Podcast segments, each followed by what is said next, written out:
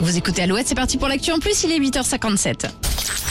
Alouette, l'actu en plus. L'actu en plus. Environ 13 millions de Chinois ont passé l'épreuve du baccalauréat. Hier, parmi eux, Liang Xi, il retente l'examen pour la 27e fois. Impressionnant. En Chine, cet examen, c'est vraiment l'épreuve de toute une vie. Liang Xi, les cheveux blancs, une fortune bien installée, il est millionnaire.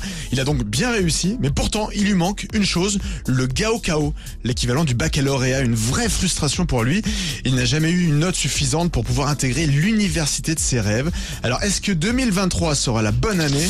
Ce qui est certain, ce qui est certain, c'est qu'à 56 ans, il a mis toutes les chances de son côté. Il dit avoir mené une vie de moine pendant plusieurs mois. Il se levait euh, chaque jour à l'aube et se plongeait dans les manuels de classe environ pendant 12 heures par jour. Est-ce que ce sera suffisant? Eh bien, on lui souhaite. Bon, on espère qu'on aura la réponse surtout. Eh, voilà, on va surveiller ça. Mais oui, euh, c'est ce qui s'appelle de la détermination. Ah, ça c'est sûr.